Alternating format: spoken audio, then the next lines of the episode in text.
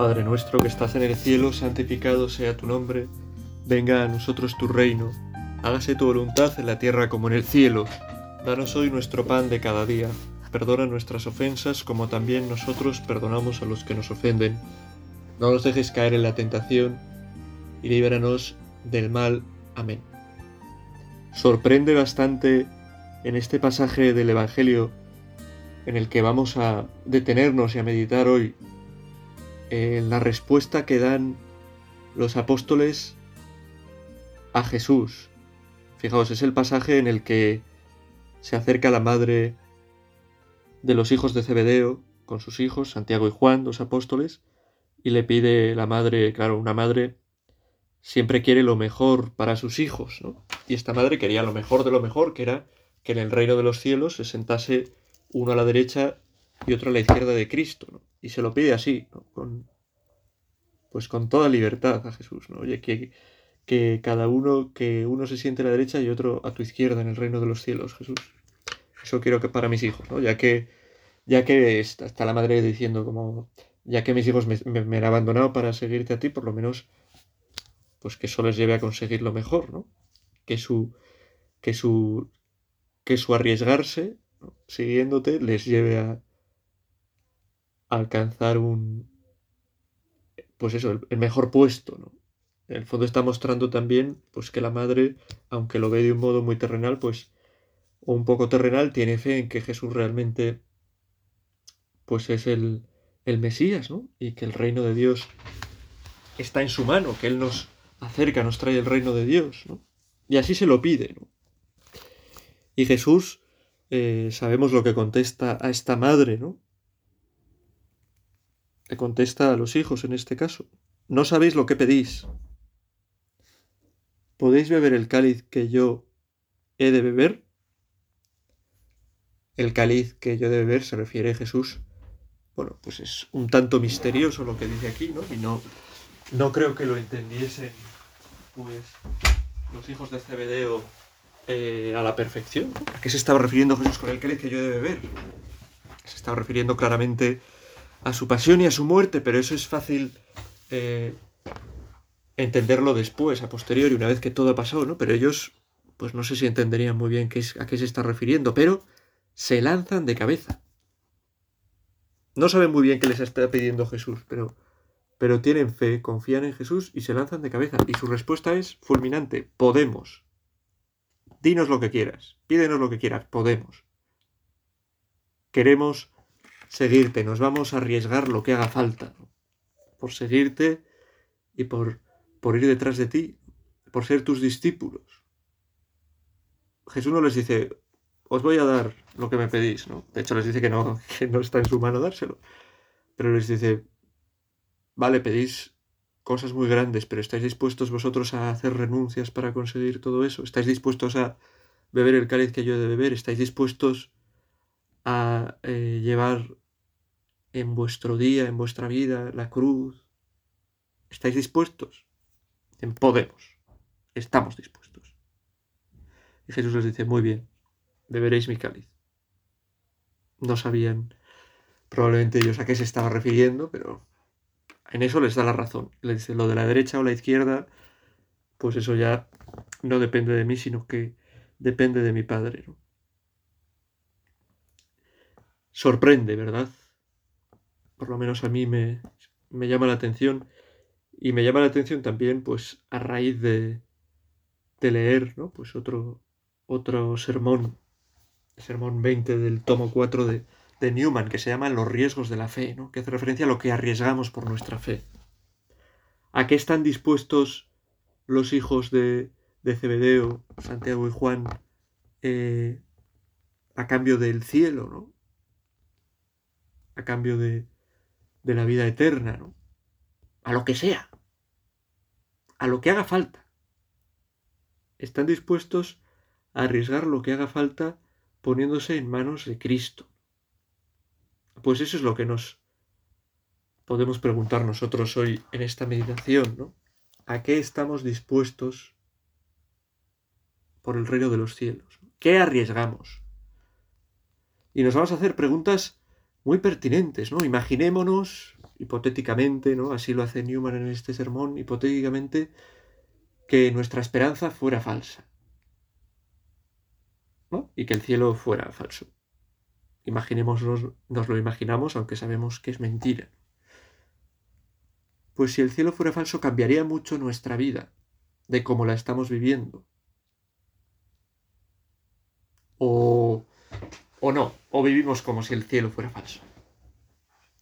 Quiero decir, arriesgamos cosas para conseguir lo mejor, lo más grande, lo que realmente puede llenarnos. Los apóstoles, sin tener certeza absoluta de éxito, dicen al Señor, podemos, hacemos lo que tú quieras, nos fiamos de ti, confiamos en ti plenamente. Ya han dejado a su madre, ¿no? que es la que les pide eso, y van a ir siguiendo a Cristo abandonando, dejando muchas seguridades, muchas cosas, pues hasta después ya de que Cristo suba al cielo, derramar su sangre, ¿no? Bueno, Santiago, Juan murió en el exilio y abandonado y pero no murió mártir, pero bueno, también le llevó al exilio y a... y de esa manera también entregar toda su vida, arriesgó todo y se quedó con nada por ganarlo todo que es el cielo. ¿no? Nosotros, ¿qué es lo que arriesgamos a nuestra fe? Por nuestra fe. Le decimos al Señor también, podemos, voy a hacer lo que tú me pidas. Me pidas lo que me pidas en esta vida, lo voy a hacer porque para mí tú eres lo primero, lo más importante, ¿no? Y lo que más quiero yo en mi vida es estar contigo, estar contigo aquí y poder llegar a la gloria del cielo algún día. Somos tan osados de, de decirle esto a Jesús. ¿Qué arriesgamos? es como lo de lo de quemar las naves, ¿no? Quemar las naves. Quemamos nuestras naves. Exactamente, no sé muy bien qué es lo que es, ¿no? Pero en alguna conquista o alguna cosa, pues decidieron quemar las naves como diciendo, lo vamos a conseguir. Vamos a conseguir lo, lo que lo que nos hemos, lo que nos hemos propuesto, así que no necesitamos tener una, una segunda una segunda vía, un plan B. Nosotros igual vivimos con un plan B en nuestra vida, que es bueno, vivimos una vida acomodada, hacemos igual alguna pequeña renuncia, pues rezamos, intentamos luchar por tratar bien a la gente, por pero vivimos vidas como gente que no tuviera esa esperanza del cielo, ¿no? ¿Tú qué estás dispuesto a entregar por lo más grande? ¿Tú qué estás dispuesto a dar por la vida eterna, por el paraíso? ¿Qué estás dispuesto a entregar? Así, eh, en cierto modo, es como, como concluye este sermón Newman, ¿no? Dice, pensarlo un momento, no lo concluye así, sino que lo dice en algún momento, pensad un momento. Que cada uno de vosotros se pregunte, los que estáis escuchando, que los que estamos rezando con esta meditación nos preguntemos a nosotros mismos qué ha comprometido de verdad por las promesas de Cristo. ¿Sería una brizna peor tu situación si estas promesas fallaran? Si fueran falsas, aunque fueran falsas estas promesas, ¿Sería peor tu situación? No la situación futura, ¿no? Sería peor porque no existiría cielo y sería horrible, pero ¿cambiaría mucho tu vida en la tierra si no fuera verdad? ¿O tú arriesgas cosas, te entregas, haces sacrificios por lo que vale la pena, ¿no? Hay gente que hace sacrificios, pues no sé, por tener un cuerpo 10, que hace sacrificios por eh, ganar más, más dinero y poderse comprar no sé qué, Tú porque estás dispuesto, haces sacrificios, vives una vida entregada por lo más grande, por el cielo, eres capaz de decirle al Señor, podemos, Señor, lo que tú quieras. Yo haré lo que valga la pena. Lo que valga la pena no, lo que sea necesario.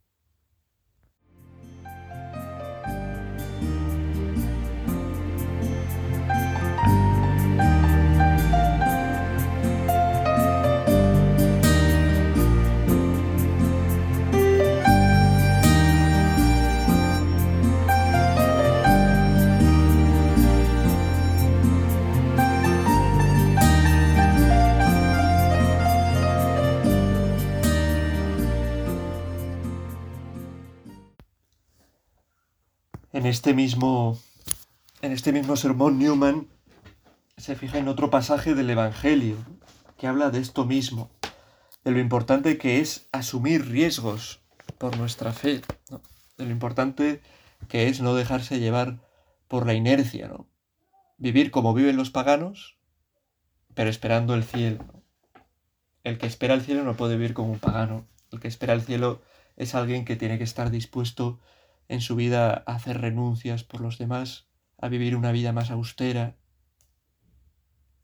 a obedecer lo que Dios le pida, estar dispuesto a entregarlo todo, estar dispuesto a cambiar de vida, a convertirse a lo que Dios pida. Dice así el Evangelio de San Lucas, el capítulo 14, versículo 28.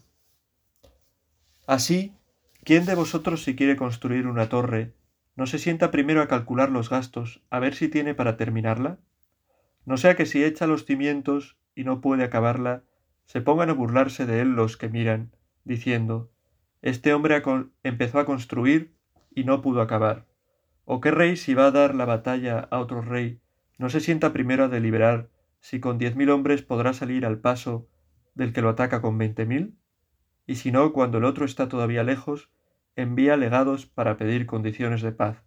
Así pues, todo aquel de entre vosotros que no renuncia a todos sus bienes, no puede ser discípulo mío.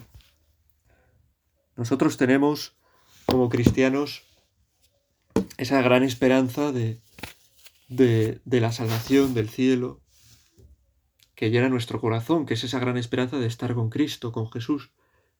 Y es lo que lo que nos llena y es lo principal de nuestra fe, pero dice Jesús, ¿eh? tener cuidado. Nos está diciendo en esto que acabamos de escuchar, tener cuidado con, pensar que, que alcanzar todos los bienes de los que nos habla nuestra fe es algo eh, automático, ¿no? calcular, hacer cálculos. ¿Estáis dispuestos a renunciar a cosas, a buscar cumplir la voluntad de Dios? ¿Estáis dispuestos a coger vuestras cruces, a ayudar a los demás? Porque si no, no os ilusionéis ¿no? con que vais a conseguir acabar la casa, con que vais a conseguir ganar la guerra, ¿no? que son los dos ejemplos que, que, pone el Señor. No os ilusionéis con que vais a conseguir todas las grandes maravillas, todas las esperanzas que llenan la vida cristiana, si no estáis dispuestos a renunciar, en concreto dice el Señor, a renunciar a todos tus bienes. ¿Tú estás dispuesto a renunciar a todos tus bienes? Estamos hablando de, de los riesgos de la fe, ¿no? de lo que arriesgamos nosotros por nuestra fe. ¿Cuánto más importante es para ti tu fe que las cosas que tienes? Que tu coche, que tu casa, que tus seguridades, que tu trabajo, que la vida que pues has diseñado, ¿no? A veces, pues quizá tampoco preguntándote mucho cuál es la voluntad de Dios, ¿no? Sino, bueno, pues moviéndote también por lo que a ti te, te interesa. Hablo sobre todo aquí a los más jóvenes, la gente de con ya pues alguna edad, ¿no? Pues bueno, ya hemos tomado uno u otro estado, ¿no? Y, y bueno, es verdad que Dios puede llamar a cualquiera en cualquier momento a lo que sea, ¿no? Pero, pero lo normal es que llame, ¿no? A, seguirle en un determinado modo, pues cuando uno es más joven, ¿no? ¿Hasta qué punto estoy yo dispuesto a hacer lo que Dios me pida? Bastante interesante, ¿no? Pararse a calcular, ¿no? pararse a pensar. Yo quiero llegar al cielo, ¿verdad? Yo quiero llegar a la salvación. Yo quiero encontrarme con Cristo. Vale, yo estoy dispuesto a hacer lo que Cristo quiere. Yo estoy dispuesto a no llevar una vida cómoda. Yo estoy dispuesto a distinguirme de la gente que no tiene fe por mi compromiso, por mi entrega, por mi deseo de servir, por mi esfuerzo por tratar bien a los demás, incluso a los que me caen mal, a, mis enemigos. Dice en en este sermón en el que estamos apoyándonos para nuestra meditación Newman. Si por tanto la fe es la esencia de la vida cristiana, es nuestro deber poner en juego lo que tenemos por lo que no tenemos. fiados en la palabra de Cristo, poner en juego lo que tenemos, nuestras seguridades, nuestro tiempo, nuestras riquezas, por lo que no tenemos, por lo que queremos conseguir, por lo que confiamos en que Cristo nos va a, conseguir, lo que confiamos que con Cristo vamos a conseguir. ¿Estás dispuesto a dejarlo todo? ¿Estás dispuesto a beber el cáliz que, que, yo voy a beber? ¿Estás dispuesto a seguirme de verdad? Nos dice el Señor. Nosotros no sé si contestamos tan alegremente como Santiago y Juan. Podemos, sí, estamos dispuestos. Lo que quieras, Señor. Si le firmamos un cheque en blanco al Señor, una carta en blanco, ¿no? Un cheque en blanco en el que eso, el Señor nos va a dar el cielo, sí, le seguimos, sí, buscamos cumplir su voluntad, sí, no tenemos miedo a la renuncia. Tú firmas eso. Para ti es lo importante el cielo. Para ti lo importante es cómo vives esta vida, tener cosas, tener comodidades, tener tus seguridades, tu cama, tu colchón, las cosas en las que se pega tu corazón. ¿Estás dispuesto a desprenderte de eso? Todos tenemos rutinas en nuestra vida de las que difícilmente nos desprendemos. Nos cuesta desprendernos, cambiar. Y el Señor nos pide esa, esa libertad de ser capaces de renunciar a, a nuestros propios gustos por construir su reino. Y así seguirle y así seguirle hasta, hasta el paraíso, hasta beber su cáliz, que es un cáliz que desemboca en la resurrección, en la gloria, en la salvación. ¿Cuáles son, qué es lo que arriesgamos por nuestra fe? Nos estamos preguntando en, en esta meditación con Newman. Fijaos, es importante darnos cuenta que la fe no es una cuestión de un momento, ¿no? decir, vale, yo creo, sino que es algo que hay que ir manteniendo a lo largo de toda la vida, a lo largo de toda la vida. La fe que es esa relación con Cristo nuestra, como cualquier eh, historia de amor, es una relación que requiere, pues, cuidarla.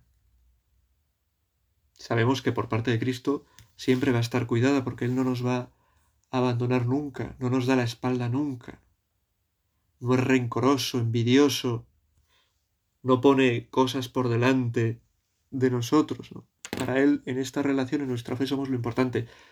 Pero nosotros sí que podemos no haber calculado bien, no calcular bien, pensar que es cuestión de dar un poquito, pensar que es cuestión de arriesgarse un poquito y ya está, ¿no? Pero vivir pues la vida sin sin que se note que somos cristianos, sin hacer sacrificios, sin hacer y no es cuestión de eso, ¿no? Conozco muchas historias de gente que presumía quizás de fe o parecía mostrar tener fe que la pierde, que se dejan llevar por ofertas, por otras ofertas del mundo, ¿no? que quizás habían dicho en un momento alegremente al Señor, podemos, puedo seguirte, quiero seguirte, pero no estaban dispuestos a arriesgar de verdad todo y poco a poco se dejan llevar pues por distintas cosas, por una vida más cómoda, por pasiones, por dinero, por no sé, seguro que conocéis casos de gente que ha perdido la fe. Y es que la fe es cuestión de día a día, ¿no? De ir renovando día a día ese podemos, de ir renunciando a cosas para que lo que brille en nuestra vida sea nuestro deseo de adherirnos a Cristo y que éste vaya creciendo, que vaya creciendo nuestro amor en esa relación con Cristo que es la fe, ¿no? que no la descuidemos.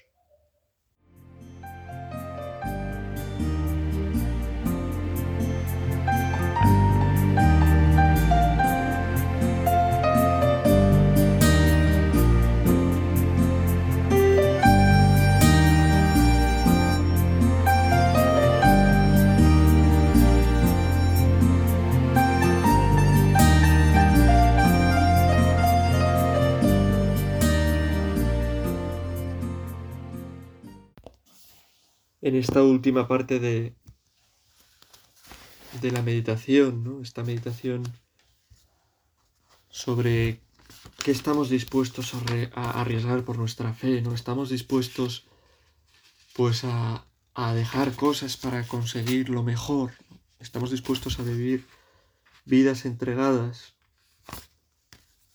Pues me gustaría, ya que nos hemos apoyado en, en esta meditación de, de Newman, que es muy buena, que os aconsejo pues que la buscáis, que la busquéis y que la leéis en, esta, en este sermón que se llama Los riesgos de la fe.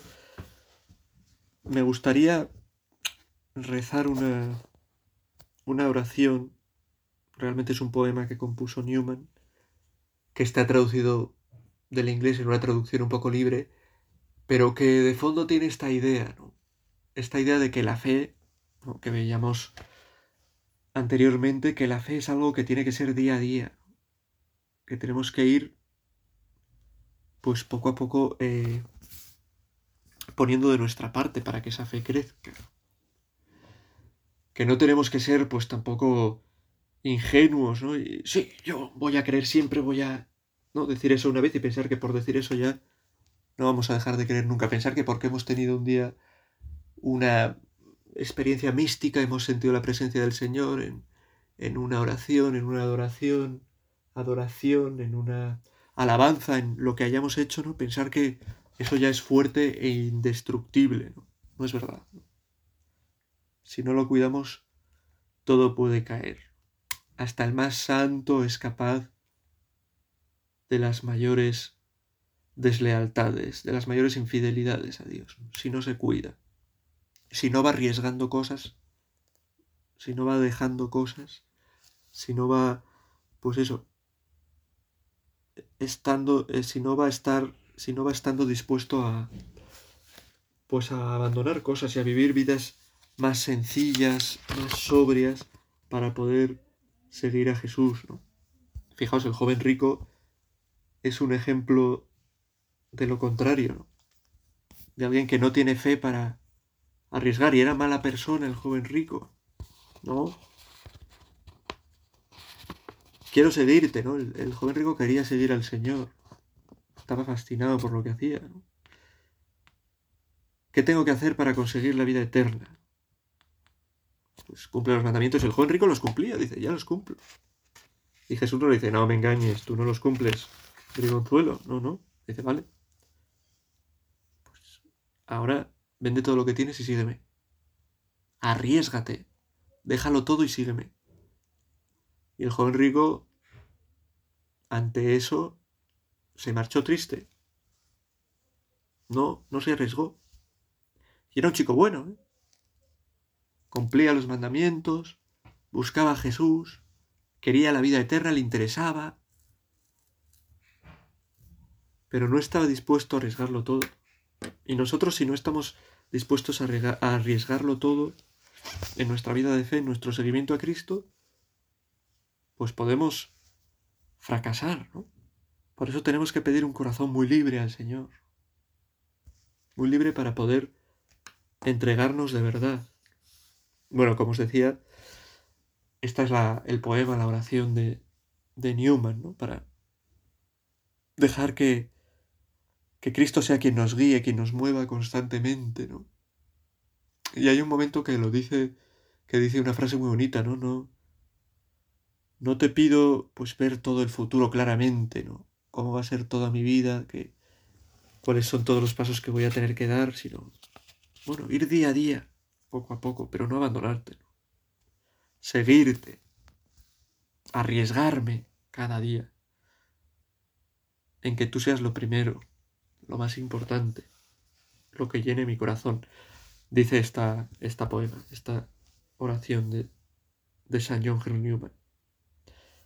Guíame, Señor, mi luz, en las tinieblas que me rodean. Guíame hacia adelante. La noche es oscura y estoy lejos de casa. Guíame tú, dirige tú mis pasos. No te pido ver claramente el horizonte lejano, me basta con avanzar un poco. No siempre he sido así. No siempre te pedí que me guiases tú. Me gustaba elegir yo mismo y organizar mi vida. Pero ahora guíame tú. Me gustaban las luces deslumbrantes, y despreciando todo temor, el orgullo guiaba mi voluntad. Señor, no recuerdes los años pasados. Durante mucho tiempo tu paciencia me ha esperado. Sin duda, tú me guiarás por desiertos y pantanos, por montes y torrentes, hasta que la noche dé paso al amanecer, y me sonríe al alba el rostro de Dios, tu rostro, Señor. Es la oración de quien, de quien busca el rostro de Cristo, y con humildad reconoce, mira, necesito que me guíes tú, necesito que lleves tú el timón. Necesito, necesito desprenderme eh, de mis seguridades, de hacer yo mis planes, de... Lo dice, de hecho, ¿no? En otro tiempo... En otro tiempo me gustaba elegir a mí mismo y organizar yo mismo mi vida, ¿no? Hacer lo que quisiera. Pero le pide al Señor, ¿no? Pero ahora guíame tú. Me he dado cuenta de que tú eres lo importante, que no me tengo que dejar llevar por luces deslumbrantes.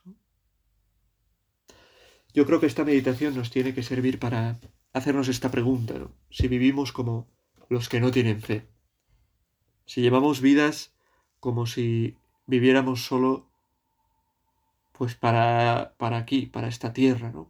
Para estar aquí a gusto, para dar gozo a nuestro cuerpo, para vivir lo mejor que podamos, o si vivimos dándonos cuenta de que no podemos pegarnos a las cosas de aquí, de la tierra, sino que tenemos que arriesgar y, y apostar por las del cielo. Y apostar por el cielo, pues exige este renunciar a cosas de aquí, de la tierra, porque está demostrado, ¿no? Si no hay renuncia, si hay vidas fáciles, podemos esa fe que tenemos perderla, que se vaya apagando.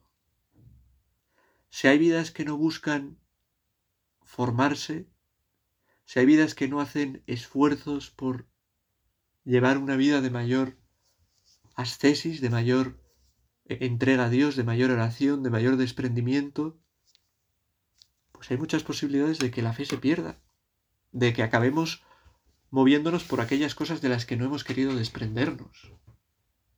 Insisto, la comodidad, las riquezas, el placer, que cada uno piense.